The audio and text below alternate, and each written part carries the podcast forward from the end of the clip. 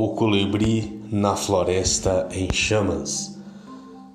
Há uma fábula conhecida em diversas partes do mundo que conta a história de um colibri que tenta fazer a sua parte para salvar a floresta de um incêndio.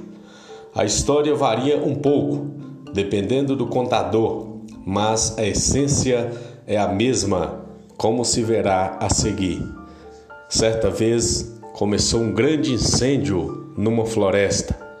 Preocupados, os animais fugiam da selva em chamas quando todos se encontram em um lugar seguro, bem distante do fogo, ficam apenas olhando.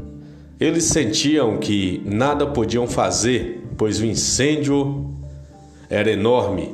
No entanto, um pequeno colibri decidiu que tentaria apagar o fogo.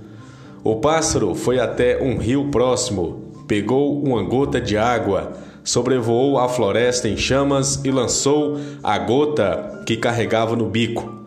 Enquanto ele ia e vinha, os outros animais lhe perguntavam: O que você está fazendo? Você não pode fazer nada. Você é muito pequeno e este incêndio é muito grande. Alguns animais tinham bicos bem grandes e não ajudavam em nada. Mas o colibri estava convencido de que podia apagar o incêndio e continuou jogando pequenas gotas nas chamas que consumiam as árvores.